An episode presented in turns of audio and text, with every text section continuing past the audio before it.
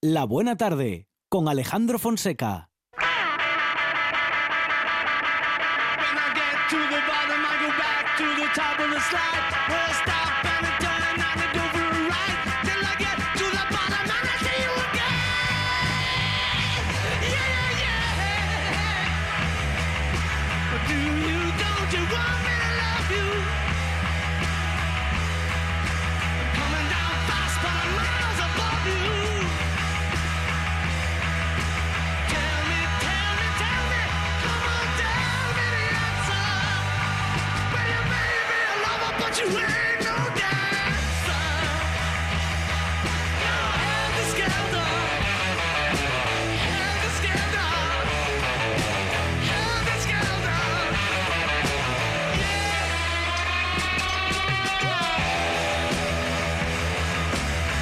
Juan yo no sé si estamos preparados para a estas horas de la tarde mm, as- asistir a tanta fuerza musical.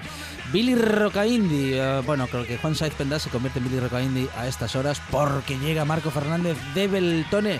Marco Beltone también en esta buena tarde para los amigos y colaboradores de la buena tarde. Marco, bienvenido. Hola, bien hallado, buenas tardes a todos. Responsable de Beltone eh, en la plaza Nicanor Peñole de Gijón, un lugar en el que la música lo- y los sonidos son la excusa y también la pasión, ¿eh? Exactamente. Sí, señor. Se escucha música, se hace música, se elaboran cacharros que hacen música, Qué todo. bueno, qué bueno. Y hasta se repara. Sí, Ah, no. a veces. sí. Bueno, bueno, muy bien. si se puede. Ah, Billy Rocaindi, esto. no- bueno, decía yo que si no será demasiado para estas horas. Eh, Bueno, esto es lo primero. eh, an- incluso antes de las buenas tardes, lo que hay que decir para el que no lo sepa, estos son los Beatles. Estos son los Beatles, ¿quién no lo va a saber? Pues te, te asombrarías. Hombre, aun- aunque no sea She Loves You, Yeah, Yeah, Yeah, son los Beatles, efectivamente. Precisamente, el Helter Skelter, que mm, vuelvo a decir, eh, mucha gente eh, alucinaría, diría, ¿en serio que son los Beatles? Los Beatles hacen una versión de U2. Esto, esto de hecho demuestra el, eh, el hecho de que efectivamente los Beatles eran una banda de rock, porque la, de rock and roll, porque la gente siempre dice, no, bueno, es un pop, Pop, pop", pero esto demuestra de, la- de los cuatro de los que estamos hablando. Bueno, cinco, de hecho. De hecho, en este disco alguno más incluso. Pero ya met- metiendo yo creo a... A Yo- a- ¿eh? ¿A Yoko? No. no, sabía, no, Yo- no sabía si ibas por ahí. Yoko resta más que suma, ¿no? no, eh, no, La estaba culpa pensando, de todo. estaba pensando en George Martin, porque si hay un grupo que lleva un productor, un ingeniero de sonido eh, que, que pone la firma y que, que deja el sello, yo creo que es George Martin junto a Phil Spector, que por cierto también tuvo conexión con los Beatles en el, en el Eric B. Que al Ah, fin- no sabía. Sí, sí, al final el proyecto que empezó George Martin lo, al final lo acabó Phil Spector. No, no estaba gustando y quisieron ahí un poco de murito de sonido los Beatles para el Eric B. No obstante, aquí, bueno, George Martin eh, probablemente no fue, bueno, o sea, la impronta que tiene aquí toda la experimentación, a lo mejor luego, eh, bueno, hay, no sé si dos o tres temas seleccionados de este disco, que por cierto se publicaba tal día como hoy en el 68. Eh, pero aquí empezaban ya, era un poco la, la- bueno, es el último disco de estudio de, de los Beatles, estaban en el estudio a la griasca completamente, eh, la aparición de Yoko Ono, diferencias eh, creativas, el consumo de drogas, cada uno, bueno, tirando para un poco para su... Y yo creo que eh, desde la parte de la producción había también un poco de hartazgo. De hecho, algunos de los técnicos, ingenieros y tal dijeron, mira, seguís vosotros, yo me piro de este, me bajo de este proyecto. Eh, el- el yo creo que el último es el Abbey Road. que Es el- cier- sí, es cierto. Es posterior. Y- Sí. Y luego el Eric B, que es el último en publicarse, pero que se graba antes Sí, que, sí. El, que el Abbey Road. El Abbey Road sí es el... Sí, este es un poco en el que empiezan a estallar las diferencias creativas Sí, que llevaron a la, claramente. a la disolución de la banda, pero es cierto que no es el último. De hecho, eh, ya empieza a ver, eh, a darse el caso eh, que a veces ni siquiera comparten espacio físico. O sea, van entrando al estudio de grabación y graban cada uno. O es- puede ser el caso de, de Paul McCartney, por ejemplo, de grabar el solo, una canción, no, no necesitar a, nadie más o, algún músico de estudio para hacer algún arreglo, pero hay canciones en las que ya ni siquiera participan el, resto de, de integrantes de, de Beatles. Sí, eso es, es posible gracias a las técnicas de grabación que en ese momento ya, pues no sé hasta qué punto estaban asentadas, probablemente eran bastante novedosas de grabación por pistas y demás, que no hacía falta que todos los músicos estuviesen simultáneamente en el estudio para grabar. Cada uno hacía su toma en un momento determinado, cuando le apetecía o cuando quería. Y a veces podían ocurrir que no se, no se, no se encontraran, bien porque no por problemas de, agencia, de agenda o por, o por problemas por personales. problemas con, yo no quiero verte con- la cara. Con otras cuando, cuestiones. cuando acabes tú vengo yo. Sí.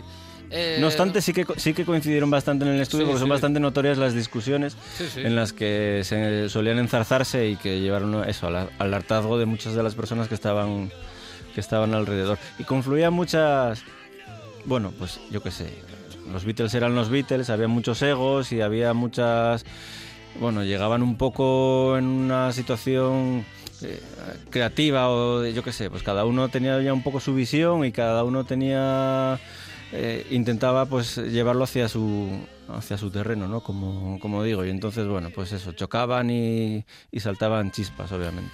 Pues sí, por ejemplo, en el. de- por cierto, ya empezando por el nombre. El nombre eh, de White Album, que realmente se, El- se bueno, le conoce realmente- así, pero se llama The Beatles. The Beatles, efectivamente. Ah, el- eh, Ese es el, el- el nombre del, del álbum. Y por cierto, la portada. Eh, tampoco era casualidad que fuera blanca y es que era digamos eh, lo contrario al anterior al disco, anterior, que era que era buscar la ruptura con el... con el No, collage, ¿no? no obstante, el blanco, o sea, es- en- sí que aparece el título de, del disco, o sea, de Beatles, aparece, en la portada, lo sí. que pasa es que no aparece con tinta, digamos, sino que aparece en relieve. en relieve sí Entonces, Y, lo- y luego tenemos con eh, es eh, ya un mito lo de la numeración de los discos porque a día de hoy, de hecho leía hace no mucho que no sé si la, la copia, no, la copia número uno no creo que no se sabe ni dónde está, pero la copia número 9 o número 10 de- del de White Album, vamos a llamarlo así, se vendió por un pastizal, claro, tremendo. Entonces, estaban numerados esos, esos eh, LPs, ahí tuvieron, tuvieron ya visión. Eh, está conectado mm, vía portada con un disco de los Stones Ah, sí. del mismo año. Ajá. Fíjate, es curioso, ¿eh? Porque si los Stones en el 69 sacan Let It Bleed, déjalo sangrar, Sí. con alusión, claro, a Let It Be, que va a sacar los Beatles en el 70, pero que ya lo habían grabado en el 69, ahí está la... Porque muchas veces eso se ha dicho, no, no, si es previo, no es previo. O sea, ya estaba grabado y se conocían. Tomaban cosas. eso, eso en marketing se llama política de, de, de tierra quemada. Eso es, eso es. Tú sabes lo que van a hacer y ya, Eh, ya claro, claramente. le echas sal a Cla- ese terreno. Claramente.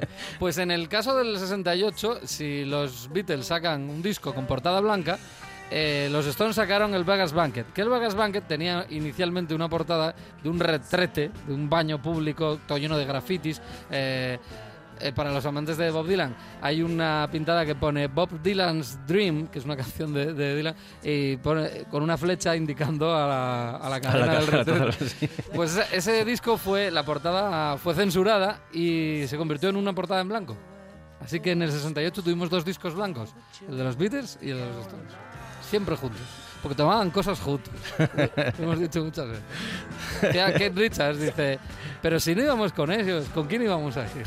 Claro, Compartían intereses. claro.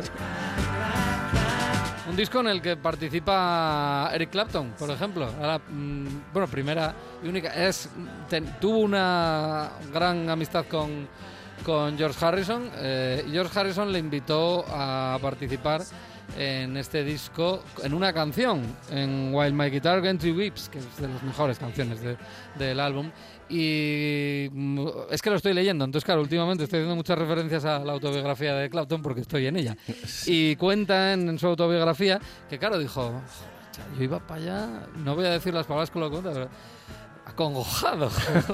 y un tripa y dice, me estaban dejando entrar en, en su en su mundo. En su círculo en su, de- en- en su- sí, en su de zona- confianza. en su zona más íntima. Me estaban dejando entrar en la grabación de un disco de los Beatles. Dice, estaba, dice, estaba claro, estaba en la- con la élite en ese momento. Él no se consideraba, claro. Y fue para allá y dijo, no, pero la verdad que eran unos tíos muy agradables, me dejaron todo igual". Dice, bueno, salvo en algún momento que ya habla perfectamente de Paul y de John, que tenían ahí, ya estaban cruzados, efectivamente. Y entonces que ya tenían algún problema, algunos problemillas ahí con Ringo, bueno. eh, pero- Ringo ab- abandonó el grupo ahí Sí, no, y... y momentáneamente. Y George también lo hizo. George Harrison también se, se largó de le dijo, eh, pues eso, eh, que se dice en inglés, fuck you. y marchó un- un- unos días nada más.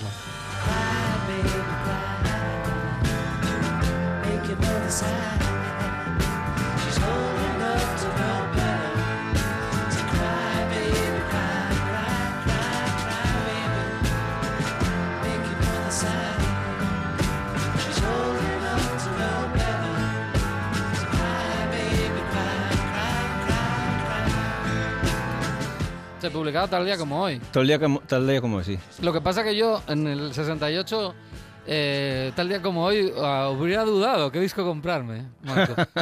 Bueno, lo mejor habría sido tener Los suficiente dinero. Pues sí. Claro, porque publicaban los Beatles, pero publicaban los Kings. Publicaban los Kings. Probablemente la mejor versión de los Kings. Sí, el mejor disco. Para mí es el mejor disco. Eh, vamos a, a abreviar el nombre porque que siempre me tocan los nombres largos. The Kings are the Village Green Preservation, Society. Society. O sea, para los que nos gusta el Village Green, yo siempre lo he llamado así, eh, discazo auténtico. Es verdad que tiene un sonido más british, como los Kings, eh, que quizás fue lo que le costó, por ejemplo, Es más no- local, por no así tener tanto decir, tirón sí. en Estados Unidos, por Claro. ejemplo. Pero es un discazo eh, brutal, Brillante. bri- muy brillante. Muy brillante. O sea, y la, men- la mente de Ray Davis ¿no? Eh, explorando este territorio, genial como siempre. Echo de menos en algunas listas de mejores guitarristas de la historia a Ray Davis. Tiene unos, yo qué sé, el solo, por ejemplo, de You Roll It With Me. Es brutal, es, es, es como concentrado, pero son unos 30 segundos de solo de ahí te quedas. O sea, no lo vas a olvidar en tu vida, chaval. Es 1965 y yo lo sigo pinchando y me alegro en 2019. Eh, Ray Davis era... eh, sin, sin duda alguna, era un tío más interesante que Ringo Starr, por ejemplo. Pero es que vaya comparación. Bueno, pero ya, pero mira. Era una comparación fácil. Ya, ya, pero es que Ringo viajaba en avión privado y Ray Davis no. ¿eh?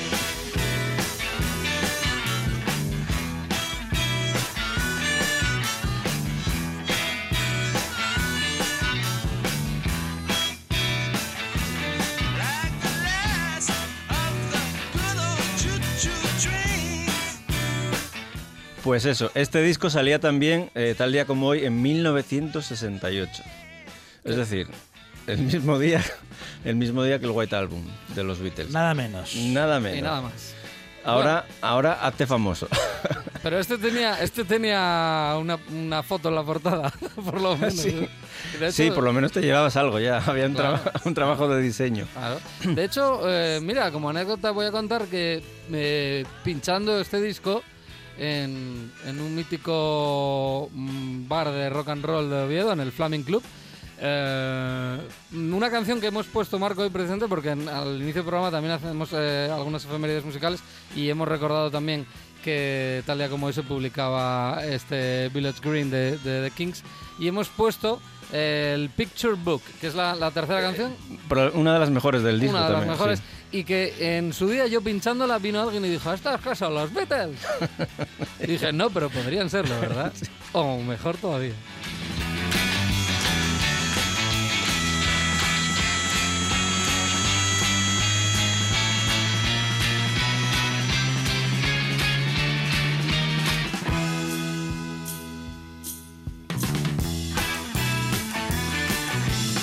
Muy Kings este sonido.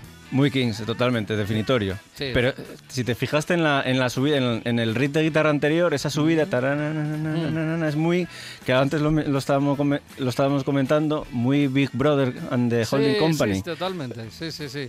Ahí- que es una referencia que no tiene nada que ver con, con los Kings, pero es No. concretamente esa, a nivel de notas de, de composición Ujú. es parecido. Sí, un sonido muy, sí, de, de San Francisco, de Sí. la costa oeste. Nada que ver, por ejemplo, con este sonido, ¿no? Que es eso, el sonido más british que, que también hacían los Exactamente. Kings.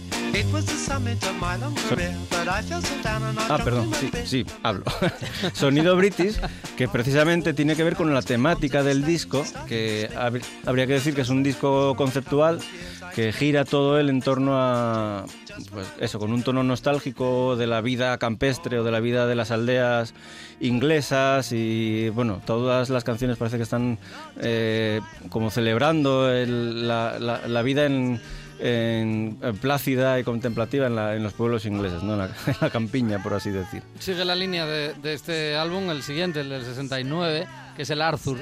Que también efectivamente, es, también. es, eh, mm, historia pura, de- ha- hablan de la historia de claramente de, de Reino Unido, que a algunos no les gustó, claro, porque... Es normal que no hayan tenido tanta, digamos, aceptación internacional como si lo tuvieron los, los Beatles o los Rolling Stones que, pues, que tocaron temas más universales, por así decir, y ellos se quedaron un poco más Claro, a ver, ellos empiezan... en la isla. Ellos se suman al carro de la invasión británica en el, a mediados de los 60, pues eso, con, con los temas de algún tema, hay que decir, de- del primer álbum, los primeros singles, como es por ejemplo el, el You Really Got Me, que ahí sí encajaría un poco con ese sonido de la invasión británica.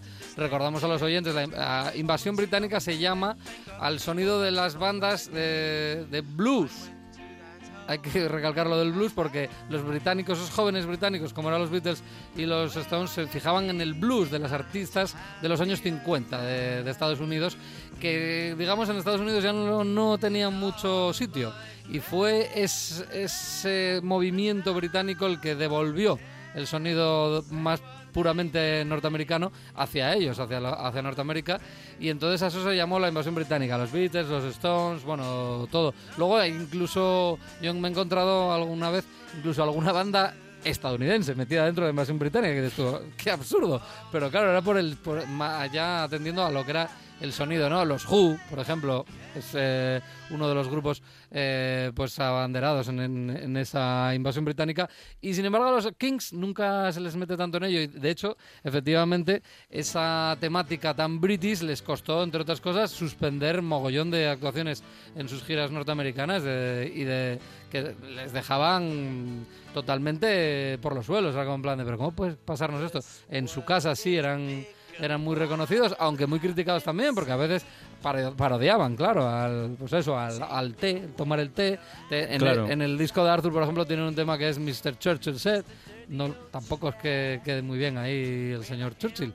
Eh, bueno, mm, sí, pero, pero Eso- claro. vamos, a ver, son temáticas complicadas, es decir, no son... Claro, te- era, a ver, tenía una, una forma de escribir eh, Ray Davis también, pues eso, como un- demasiado, un sentido muy británico. Muy del humor, muy efectivamente, sí. británico, ¿no? Y claro, eso en Estados Unidos a veces no, no vendía tanto. A mí, a mí me parece una especie, no sé si la definición, pero a mí me sugiere así, un poco una especie de rock de cámara, como demasiado Sí, elegante, demasiado... Mm, eh, nos codeamos porque entendemos de qué estamos hablando, pero Sí, claro, sí, los que están fuera a lo mejor dicen, ¿estos dos de qué van? un poco no- elitista, ¿no? sí, sí, sí, sí. Un poco elitista, un poco en- para entendidos. Aunque este quizá. sonido, por ejemplo, también se lo puedes encontrar. Vuelvo a mencionar a los Stones, a los Stones de Brian Jones en el 66, por ejemplo, con el Aftermath tienen un sonido muy, muy como esto, ¿no? Sí. No, no la evolución lo que, que va a tener los Stones. Eh, en, este, en este tema, por ejemplo, Animal Farm habla de eso, de la vida en el campo, en, en la campiña Claro. británica. Y claro, eso no vendía tanto en Estados Unidos como el sexo, drogas y rock and roll de los Stones. Pues no, no, no, un sábado por la noche a lo mejor no, no te interesa que te hablen de la vida en la, en la, en la campiña. Dreams often fade and die in a bad, bad world. Tuvieron un buen inicio en los años 70 con el Lola vs Sí. Power Man, con ese tema de Lola que les hizo otra vez eh, pues muy famosos, pero luego estuvieron muy abandonados, una banda que estuvo muy abandonada y que se recuperó a finales de los 70 por grupos heavies, que empezaron a hacer versiones de, de los Kings y eso les devolvieron a, pues claro, a re- la reedición de los discos, a ¿Grupos recopilatorios y, y volvieron a, sí, te lo juro, heavy metal re- recuperó a los Kings. ¿Sí? Sí, sí. Sí, sí, te lo juro, te lo juro que sí. Eh, y bueno, se da el caso, por ejemplo, a la publicidad o la, el veto de mm, en Reino Unido, por ejemplo, de decir ciertas cosas, hizo que, por ejemplo, Ray Davis, ya lo comentamos un día aquí en el programa, en el tema Lola que comentaba, eh, mencionaba la Coca-Cola. Y entonces eh, dijeron, no, pero esto no se puede radiar. Aquí hay una ley de la publicidad que no, que no nos lo permite. Y entonces, en, en aquel tema, que si queréis, de hecho, podemos ponerlo incluso para, Claro. para ilustrarlo, en el tema Lola, mira, aquí, esta es la versión en la que nombra la Coca-Cola, claramente. Y dijeron, tienes que, no, no, para radiarlo hay que cambiar esto. Y tuvo que cogerse un avión y, ven- y desde Nueva York, donde él vivía ya, hasta Londres para grabar y decir... Bueno, estaba yo por encima de tal. Aquí dice claramente Coca-Cola. ¿eh? Drink champagne and it tastes like Coca-Cola. ¿Vale? Coca-Cola. Claramente, Coca-Cola. Señor Una, Ray una Davis- pregunta, perdona que te interrumpa. ¿Nosotros sí podemos radiar Coca-Cola? Sí, sí, aquí no hay ningún problema, esto es público, no pasa nada. Además no nos pagan, así que... vale. Vale, entonces, Ray Davis, señor Ray Davis, coja usted un avión, venga hasta, hasta Reino Unido, que hay que cambiar esa palabra. Entonces fue y se hizo, ¿cuántos son? ¿8.000 kilómetros por ahí? Para decir cherry. Soho where you drink champagne and it tastes just like cherry cola. Y dijo cherry cola Porque y, lo y que- fue lo que grabó. Solo ¿Y era, era el producto que querían patrocinar? No, porque no existía. Ah. igual. Claro, luego hicieron lo del Cherry Coke, igual Ajá, tal, pero no debía de existir. Entonces dijo, pues lo cambiamos así, porque no voy a grabar otra la canción entera. Y así quedó. Es la historia de Lola, del 71, creo que es este disco. La la la la Lola. Del 70, ¿ves? Ya me pasé yo ahí de listo. I'm not the world's most physical guy, but when you squeeze me tight, she nearly broke my spine. Oh, my Lola.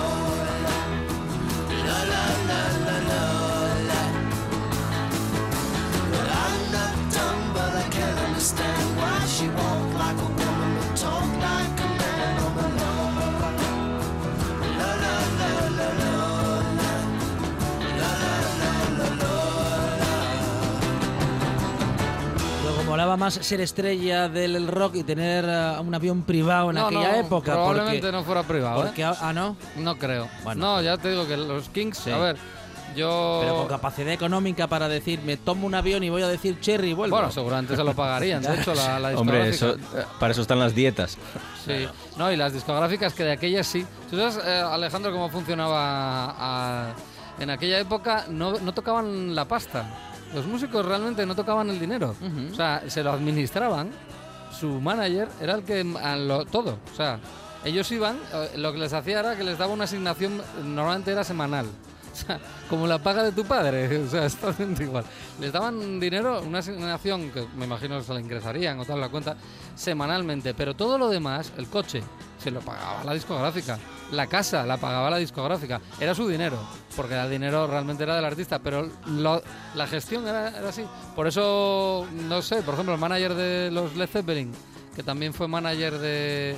Ah, ahora sí. Jarvers. de Yardbirds, por ejemplo. Peter Grint, que Peter Grant. Grant, Peter perdón, Que fue la, era la efeméride de ayer, creo que fue. ayer me parece, sí, sí, de Eh, muerte. eh, eran personajes tan importantes porque en el fondo manejaban toda la panoja, la- lo, lo manejaban que ellos. no era poco. que no era poco. Y eran los que además pagaban a todo el mundo para que todo funcionara. Esas enormes giras y tal, todo el, el dinero salía de la misma caja.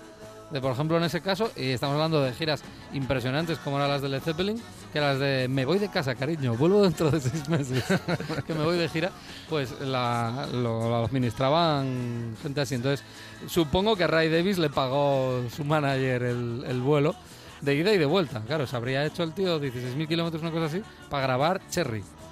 Y ya. Eran otros tiempos. Eran otros tiempos.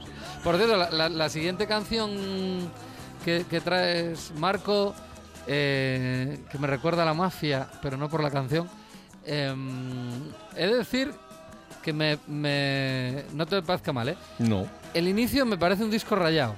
Ajá. Tras muchos años de escuchar esta canción, Sí. lo dijimos también en antena en su día, Alejandro. eh, si te fijas bien en la batería del Born to Run de Bruce Springsteen, parece como si se te ha quedado pillado el CD.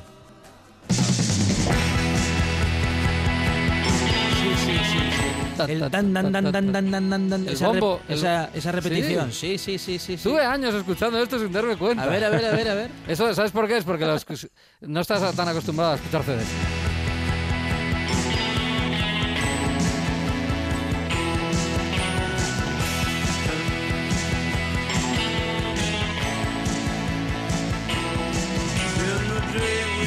Ahí ya pasa. Bueno, no tienes que disculparte. ¿eh? Estaba, O sea, yo- estaba a punto de marchar Marco, ¿eh? No, porque a mí me, Casi- me- casi se va, Me ¿eh? gusta mucho, ¿eh? Born to No. Run, pero claro, a- a- yo sé que algunos Yo no soy, no soy nada fan de este hombre y, y tampoco de esta... O sea, me gusta, pero bueno, no hace falta... Yo soy, yo soy, De hecho, yo este disco ni lo tengo, ni me apetece tenerlo tampoco. yo soy fan de los directos de Bruce Springsteen. A mí, mira, a mí me sobran los saxofones. Y me sobra un poco la sobreproducción. Bueno, puede ser, pero, pero es indudable que es uno de los mejores conciertos que puedes ir a ver. Yo, sin ser fan, de Nunca- verdad. no, eh, mira, actuó al lado de mi casa, aquí en el Molinón, y, nu- y no, no fui a verlo. Lo escuché un poco por, por la ventana, eso sí. Y bueno, no sé. La verdad es que crecí sin escuchar a Springsteen, nada más que. O sea, conviví con gente fanática de Springsteen y escuché cosas de Springsteen. Y bueno, está bien. Tengo algún disco, ¿eh? tengo de River y tengo alguno de los que hizo más recientemente. Después de, la- de los atentados del 11 se hizo uno. Ah, sí. eh, We Shall Overcome, así con gente de. Hmm. Más de, de música folk, más bien. Y, y bueno, cosas que me interesaron Hombre. puntualmente y que, y, que, y que escuché. Yo creo que sí. Pero bueno, Tienes no. que ser americano. Tienes que ser norteamericano para que te mole. Sí, es como un poco como los flipe. Kings, pero del otro. Sí, del otro. sí. Y luego. mm, Pero por alguna razón, el, no sé, imperialismo o qué narices, los temas americanos ya son como más como nuestros. a lo mejor. sí, sí, sí. Lo que pasa que, bueno, yo es verdad que eh, en 2013 fue el concierto aquí en, en- en Asturias, en. Gijón, en el Molinón. De decir, yo sí estuve. Porque fui precisamente porque dije, bueno, la, la gente lo, lo flipa con Bruce Springsteen tanto. Hombre, yo te voy a decir que... Eh, eh, mira, este saxo me sobra. Sí, bueno, pero también es la época. Es, la pos- es que es la producción de la época, ¿eh? Sí, sí, bueno, sin duda. Eh, yo fui porque quería ver a ver porque eran mm, tan valorados los conciertos de Bruce Springsteen, más allá de la duración, porque a mí tampoco voy a, voy a, a poner un altar a alguien porque me haga cuatro horas de concierto. O sea, depende. si me estoy aburriendo tres, pero no. Flipante, es verdad. No, no, es verdad. Y las versiones que no encuentras, por ejemplo, en, en un disco tal, es verdad que te hace unas versiones de, yo qué sé, de Sam Cooke, de gente así, mm, que, es flipante. Y a mí me convenció, es verdad. Sí, yo entendí lo del jefe, tras verlo en el escenario a él. Sí es verdad que a mí la orquestación que tiene Bruce Springsteen, coincido contigo, de hecho, yo no tengo ningún disco de, Bruce Springsteen. Tengo, en mi casa tengo más de mil LPs. No tengo ninguno de Bruce Springsteen porque no me convence ninguno. En muchas- conjunto. Muchas veces he dicho que, que llega un momento que tienes que decidir eh, que entra y que sale de casa, porque no todos no entramos. Y yo hace mucho tiempo que ya tomé la decisión de que por lo menos la mitad de un disco tiene que ser bueno. O sea, si no, cómprate un single. O sea, ¿te gusta Born to Run, pero no te gusta el resto del disco? Aunque tiene más temas este disco, es verdad. Pero no. mm, No. no, o sea, el típico disco de. Nada, es que tiene dos canciones, ¿no? El resto puedes pasarlas. No, pues no te lo compres. Claro. Pero, claro. Pero, mm, pero es verdad que tiene un directazo brutal, ¿no? Sobre todo cuando tienes mil discos. Claro. Y, y- y- y ahora, y ahora ya vamos a hilar fino, Marco. Sobre todo, además, si está acompañado de cierto personaje, que es el que hace que esté sonando esto. Sí, estaba yo buscando una forma de hilar fino. Porque efectivamente estamos, estamos hoy hablando de Springsteen aquí porque tal día como hoy, en 1950, nacía uno de los guitarristas clave, no sé si clave, pero bueno, más característicos o carismáticos de la E Street Band, el- la banda que solía acompañar a, a Springsteen. Estamos hablando de Steve, perdón, Steven Van Zandt. Man San. Ah, Van Sant. Sí, Sí, Ah, el, ¿sí? el- el del pañuelo, ¿En el 50 nació? en el 50. Ajá. Eh, Mayoruku, sí. Sí, sí. El del pañuelo, para entendernos. Yo lo llamaría Silvio. Silvio. Sí. Silvio, Lento. el de, no, el de los, el de los soprano. Ah, vale, vale, vale. Bueno, ¿Sabe? ahora sí. ya, es que Yo no. que estaba refiriéndose a su nombre original, porque es de, es de familia, es de- descendiente de familia italiana y su apellido es Lento, pero eh, yo lo tengo, lo tengo aquí anotado por Steven Lento, su, su nombre. De hecho, el Van Zandt, eh, bueno, su, su madre eh, se divorció, se volvió a casar con un tal Van Zandt, adoptó el apellido y, y de paso su, su hijo también. Es que él, él, aparte de ser un músico, es, es actor y eh, fue uno de los personajes, yo para mí, lo que más me gustaba en Los Soprano era Silvio Dante, que es el del pedazo de tupé, el que imita, además hace imitaciones de... ¿De quién es? De, de Humphrey Bogart, no sé quién es que, que- que imita muchas veces a lo largo de la serie y es por- probablemente el mejor personaje de Los Soprano de largo. Y eh, mira, ahí siempre lleva eh, la frente tapada, vamos a decir, porque en la serie supongo que era una pelucona y, y efectivamente sobre los escenarios siempre lleva un paña- pañolón tremendo, ¿eh? Pero bueno, pero es todo un personaje ¿eh? y la verdad que, que sobre el escenario también actúa muy, muy bien el hombre. Mira el saxo. Bueno, el saxo y el sinte, ¿eh? Esos sintes Sí. también. No, mira, Bruce, no, no me Bueno. mola. Lo Eh, que pero pasa es- que es- lo, lo que traes, lo que traes ahora, yo te voy a decir que estuve pensando marchar durante esta canción. ¿eh? es, es que esta que me traes, mira, mira, Alejandro.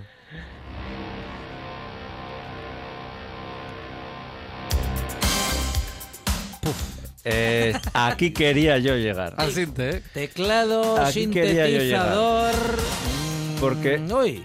La efeméride, Y, y señoras y, bater- señores, no, y batería electrónica, me parece. Y hombre. la efeméride es de Steve Van Zandt, no Claro, de... No claro. de De Little Steven.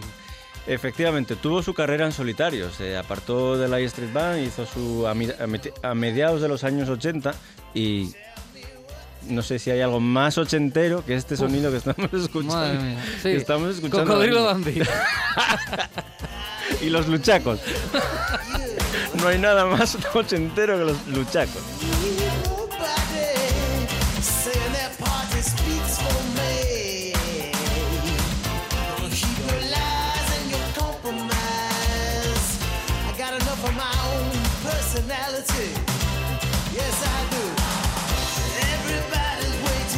Bueno. ah, Bueno, esto era más anecdótico que Sí, otra cosa. sí, Bueno, ya- ya sonó, eso, ya nada, está. decir de este hombre que eso era amigo de Bruce Springsteen desde la juventud, coincidieron, yo qué sé, qué ciudad convivieron y mm, antes de que Springsteen fuera Springsteen, pues se juntaron en varios proyectos y ya colaboraban y tal.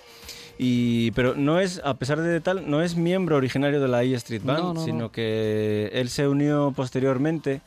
Bueno, eh, estaban grabando precisamente el Born to Run y bueno, Springsteen necesitaba, eh, no estaba contento con lo que estaba haciendo. ¿A quién le pido ayuda? A mi amigo Stevie. Y él que sabe mucho de música negra y tal. Van Sant que no Ray Bogan. sí, bueno, porque- sí, estábamos hablando de sí. eh, Hablando de Stevie. y se acercó por el estudio, haría su aportación, colaboraría de la manera que fuera. Y ya fue eh, a mitad de la gira, en mitad de la gira del Run en 1975 que él se une a la banda y ya pues durante los próximos años fue miembro activo y estuvo por ahí Y girando. luego con- volvió, ¿eh? Luego, luego creo que volvió porque yo creo, juraría que en, en el Molinón estaba él. Yo no, De- sé, Debe no de sé. volver, sí, a la, a la Street Band. De hecho, recuerdo la noticia de que había vuelto, entonces que como que los fans estaban súper contentos. Yo, eh, es- Eh, probablemente después de escuchar esto diría, no, uy, yo me vuelvo. No me extraña, no me extraña. De hecho, me gusta porque vamos a los extremos ahora. ¿eh? Porque de, de- de esto que nos trae Alejandro, sí, Marco, me, que es gust- el- me gustan los contrastes. el, el Little Steven de los 80 con el No More Parties, que era, se llama esta canción. Así lo digo para que no la busquen.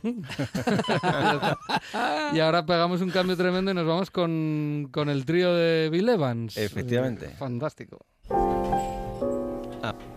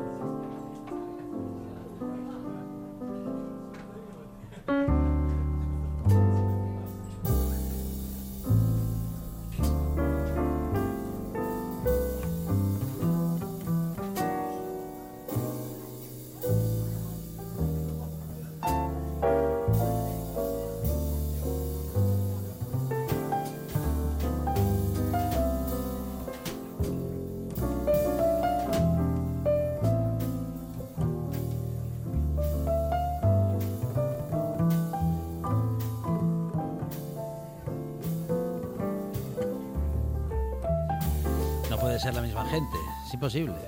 No. No, hombre. Menos mal. No, yo estaba pensando que estaba pensando decir, bueno, y despedimos a la gente que disfrutó el No More Parties de Little Steven y saludamos con efusivo cariño a los que estén ahora llegando Además, con, con, esta, con esta música ese sería el tono. Hola, buenas tardes amigos. Gracias. Bienvenidos a una nueva edición de Jazz entre amigos. Fíjense, fíjense sobre todo en el batería, que es quien la disculpa. Ya se Pone entre amigos disculpa, porque son cuatro que están escuchando el programa. O... No es la referencia Ah, cultural. claro. Ella se ent- era el programa que, que dirigía en televisión, presentaba, dirigía sí, sí. eh, Cifu, Ah, Cifuentes. hombre, eh, no sé qué Cifuentes. ¿cómo es? Cifu.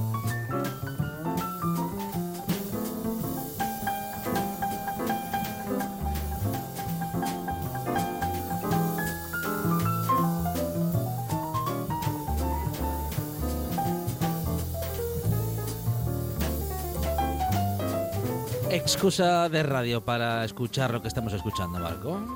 Bueno, eh, ta- tal día como hoy, hace, hace poquitos años, en 2011, moría este hombre. Paul Motian, Motion, es el batería, el batería de, bueno, batería que estuvo, participó en, numerosas formaciones eh, musicales, siempre relacionado con el, con el mundo del jazz. En este caso lo estamos escuchando con, con- en, en el trío de, de Bill Evans, con esta elegancia que le caracteriza. Este hombre viene de, de Nueva York y además de haber participado con muchos de los grandes, también tiene alguna, bueno, digamos que desarrolló su carrera en solitario también y de una forma bastante, bastante interesante. No tan purista, de una- un jazz tan puro como el que aquí estamos eh, escuchando en la línea del bebop, hard bop, sino que se va un poco más a un sonido más moderno, quizá un poco más de experimentación y lo que vamos a bueno, lo que estamos escuchando ahora, por cierto, eh, se titula Alicia en el País de las Maravillas, Alice in Wonderland, con el Bill Evans Trio. Pero ahora vamos a escuchar Osmosis 3, Osmosis 3. A mí me Y este encanta, es ya Marco. Paul eh, Motion en, en solitario. Perdón, Sí. el, el- solo el, detalle de, es lo bueno del jazz.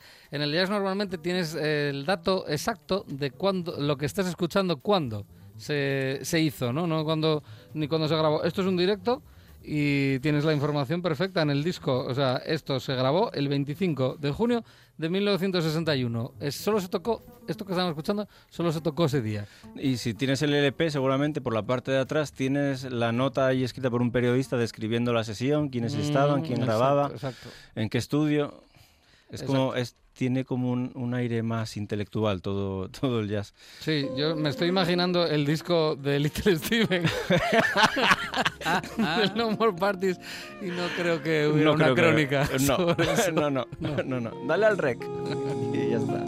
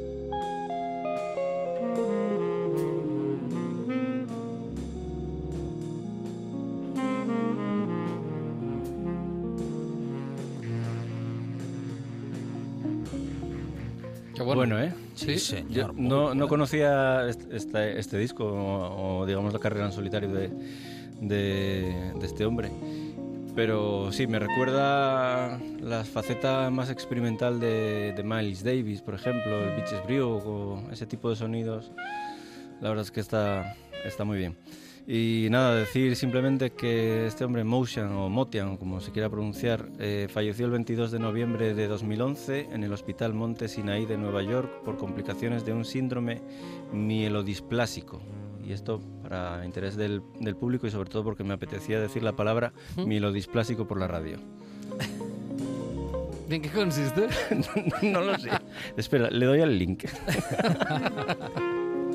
A mí esta música, Marco, me... Solo tengo una cosa en mente, que es apagar la luz. Escuchar Ah, esto a sí, oscuras. Sí, con una copa de Bueno, tu licor favorito. a mí, a mí me enseñaron a escuchar la música así. Entonces es como, es la, típica música, Yo lo descubrí por... yo con Pink Floyd. Sí, efectivamente. Sí, Pero yo lo descubrí, fui autodidacta en ese Ah, ¿sí? sentido. Sí, Ah. ¿Qué andarías haciendo, pillín? No, no, no, no, no. No, no. Yo no fumaba porros. No, no suena de... Pues de- ellos pero no- sí. ellos sí. Ellos sí.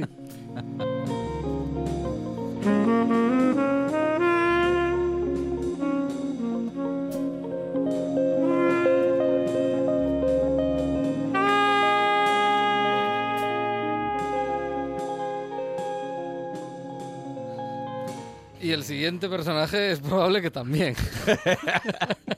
Sí, probablemente sí. Ay. Doctor Young. Doctor John, Vaya efectivamente. personaje que nos traes. Sí, Buf.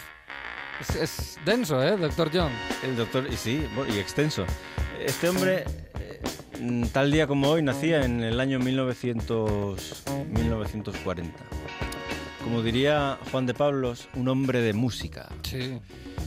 Sí, con una vida también bastante interesante. Este viene de New Orleans, ciudad eh, en la que pasaban cosas, y, y él estaba allí la- mientras sucedían las cosas. Es un buen resumen. Sí. Este hombre empezó con, empezó con la guitarra, realmente. Pero pronto tuvo que dejar pronto tuvo que dejar la guitarra porque se metió en una especie de altercado en la que, bueno, una bala salió- Sí, le atravesó un dedo. Perdió uno de sus dedos y de- tuvo que dejar la guitarra. Entonces, cuando pasó primero al bajo y luego a- al piano, que es el instrumento, el instrumento que ya le, caracterizó durante el resto de, de su vida. Pero Pues tampoco- ¿quién puede decir? sí, Yo puse sí. la mano delante de una bala que iba dirigida a un amigo mío. No, ¿y, Pues quién puede, ¿y quién puede decir que mm, Doctor yo tocaba la guitarra y con un dedo menos o no sé cuántos menos El piano. Dije, bueno, me voy a tocar el piano y encima hacerlo como lo Sí. hacía. ¿Qué quiero decir? No es que para tocar el piano se necesiten menos dedos que para No, tocar la en guitarra. absoluto, eso Más es- bien todo lo contrario.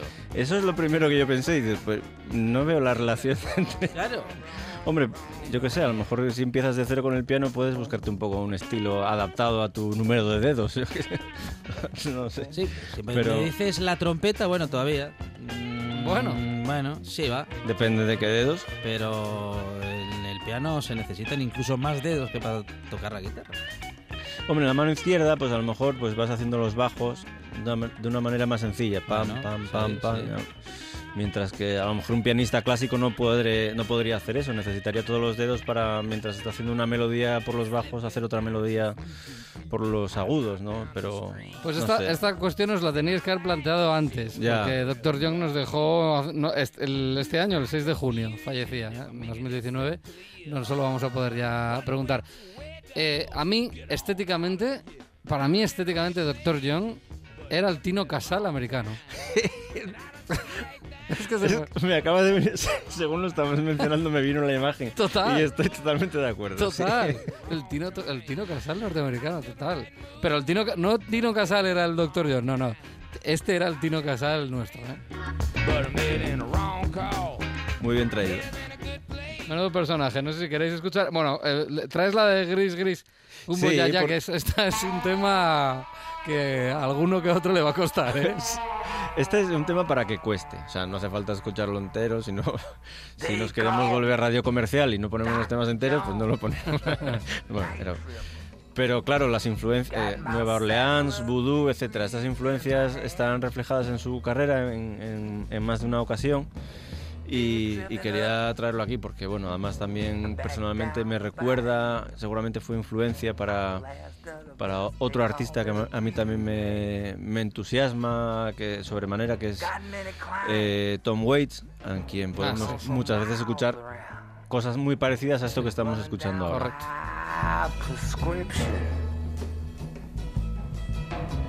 I got medicine to cure all y'all's ills. I got remedies of every description. I got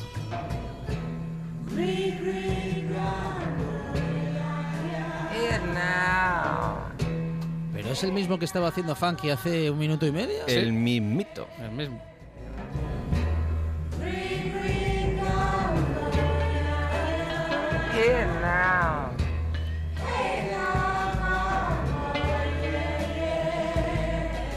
You got love trouble, you got a bad woman you can't control, I got just the thing for you. Something called controlling hearts and get together drops. Este es como Jimmy Page en eh, Led Zeppelin 2, hizo lo que le dio la gana. Bueno, seguramente porque podía. La verdad es que, ah, bueno, que decir que estos el temas son densos y, bueno, en fin, son, efectivamente a lo mejor para alguien es difícil de escuchar, Te voy a decir una cosa, Alejandro. pero Diga. te llega adentro, Jimmy. Page hizo lo que le dio la gana en Led Zeppelin 2, en el 3 también, ¿eh? que lo sepas. En el 3 y en el 4 es lo que tiene... ah, Pues firmar un contrato que te da la Libertad la auténtica- artística. Total. La eh, era el uni- es el único que figura como productor de, sus, de los discos de Led Zeppelin. Ahí, el único. Jimmy Page. Ahí. En plan de, hago lo que me da la gana y nadie va a poder vetar nada. Lo más listo de los 70.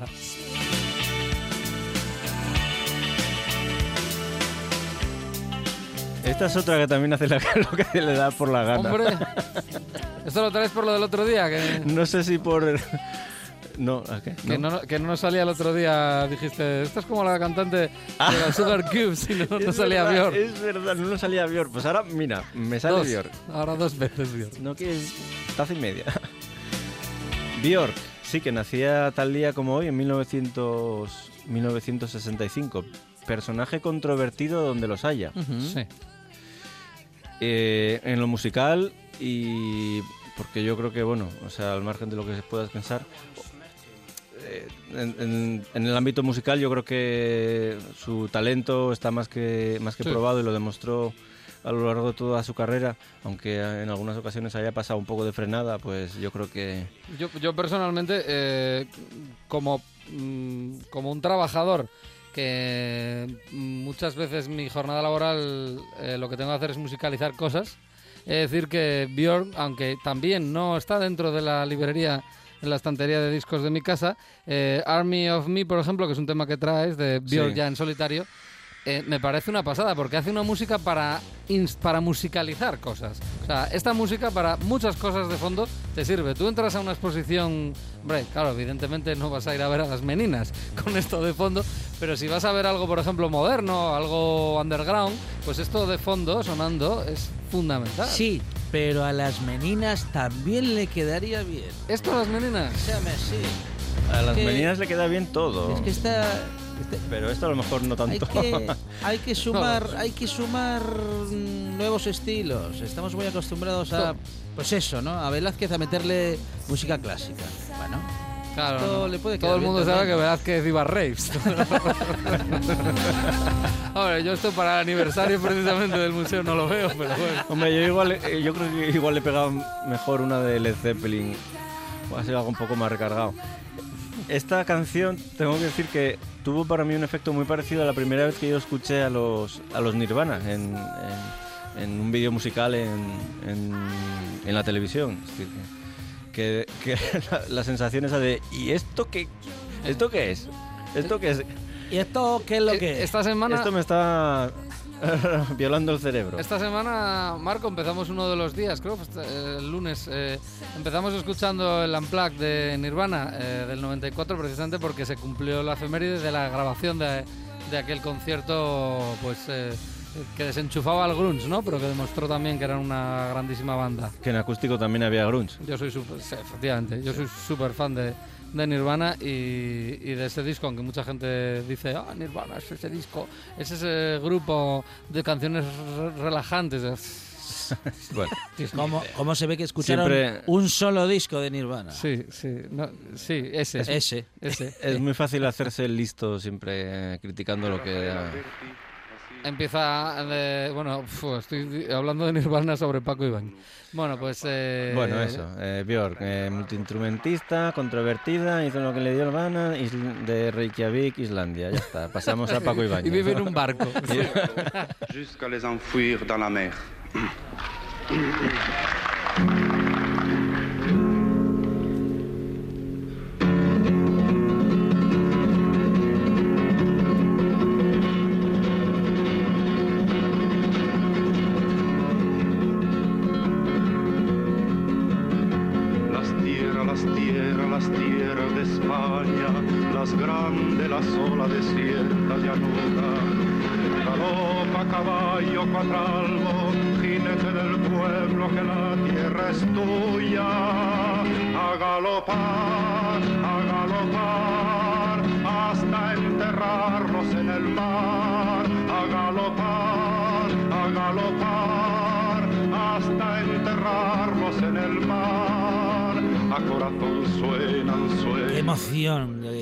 Y mira, y mira que hemos escuchado esta canción miles de veces y emociona cada vez que la volvemos a escuchar. Sí, es una canción, vamos, eh, no, no te deja indiferente, te pone, te mueve por dentro, te hace que se te muevan las tripas y no por hambre a estas horas.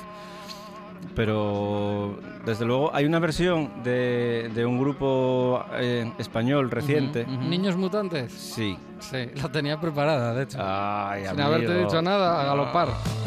Aquí. ¿Eh? Hay, hay bastantes, hay bastantes versiones ¿eh? de a galopar. Pero está bien, está bien hecha esta de Niños Es- eh, mutantes. a mí, la cuando la escuché, mm, sí, sí, sí, niños mutantes, muy bien. Las tierras, las tierras, las tierras de España. Las grandes, las olas, desiertas llanuras.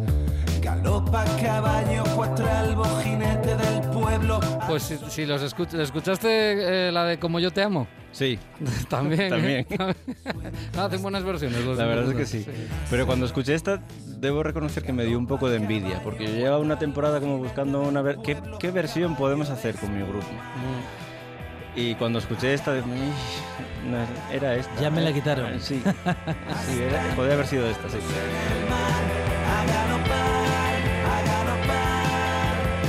Y tengo que decir, con todo lo que significa esta canción, incluso hoy en día, haber salido con, con este tema, eh, yo creo que tiene mucho, bueno, no mérito, pero quiero decir que, que tiene mucho significado. Es decir, eh, no sé, tal y como se están poniendo las cosas a nivel político o determinadas preocupaciones, pues yo creo que es un, es un buen momento para recordar a esta canción y la figura de, de, de Paco Ibáñez que, bueno, se enfrentó a quien se, a quien se enfrentó, a quien se enfrentó a quienes a, quien muchos recientemente pues están queriendo aplaudirlo, ¿no? Hacia a este hombre que hace poco sacamos de una tumba, pero que no ¿Me dicen adiós con la mano? Sí, Sí. nos despedimos. Nos vamos a ver, sí. Nos Adiós, vamos con Paco Ibáñez. Adiós, Paco.